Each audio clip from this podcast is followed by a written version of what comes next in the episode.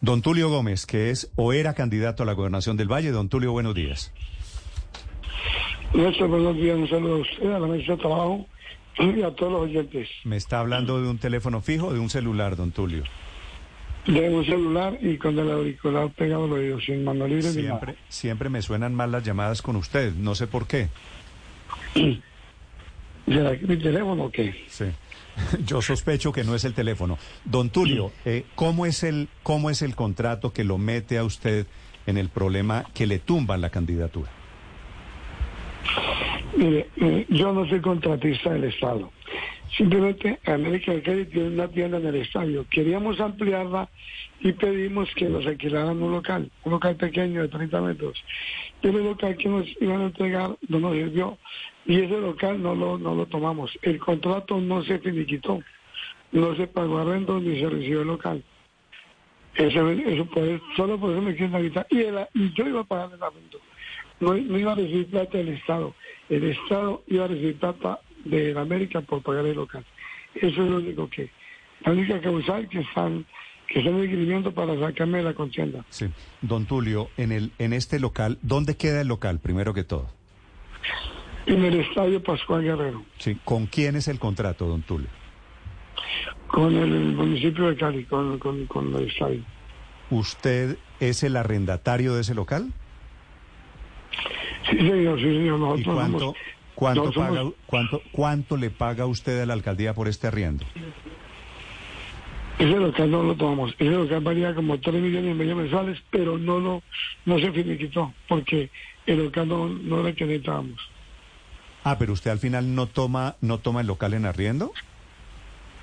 No, porque nosotros queríamos el local de enseguida para, para ampliar la tienda y le iban a dar otro más lejos de- del que necesitábamos. ¿Y usted, usted no tiene ningún contrato diferente a este del estadio?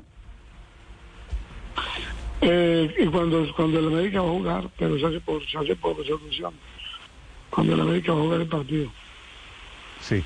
¿El, el contrato era, era con la alcaldía de Cali, no con la gobernación del Valle?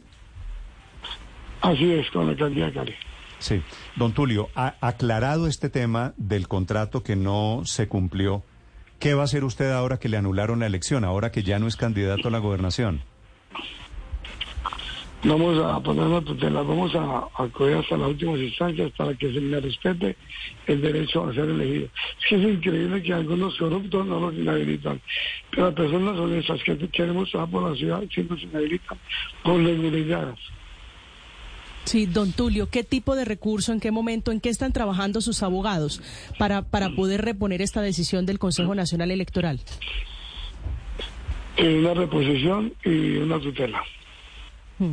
¿Y qué le dicen? ¿Cuáles son los tiempos? Porque quedan eh, muy poco tiempo para las elecciones, pero más que para las elecciones, don Tulio, tiempo para, impli- para imprimir los tarjetones. Es decir, el tiempo se agota, el tiempo es importante para estos efectos. Sí, pero eh, la idea es que pedimos que sea incluida nuestra voto en el tarjetón. Mañana tenemos cita en el CNE y esperamos que antes de viernes esté resuelto esto. Mm.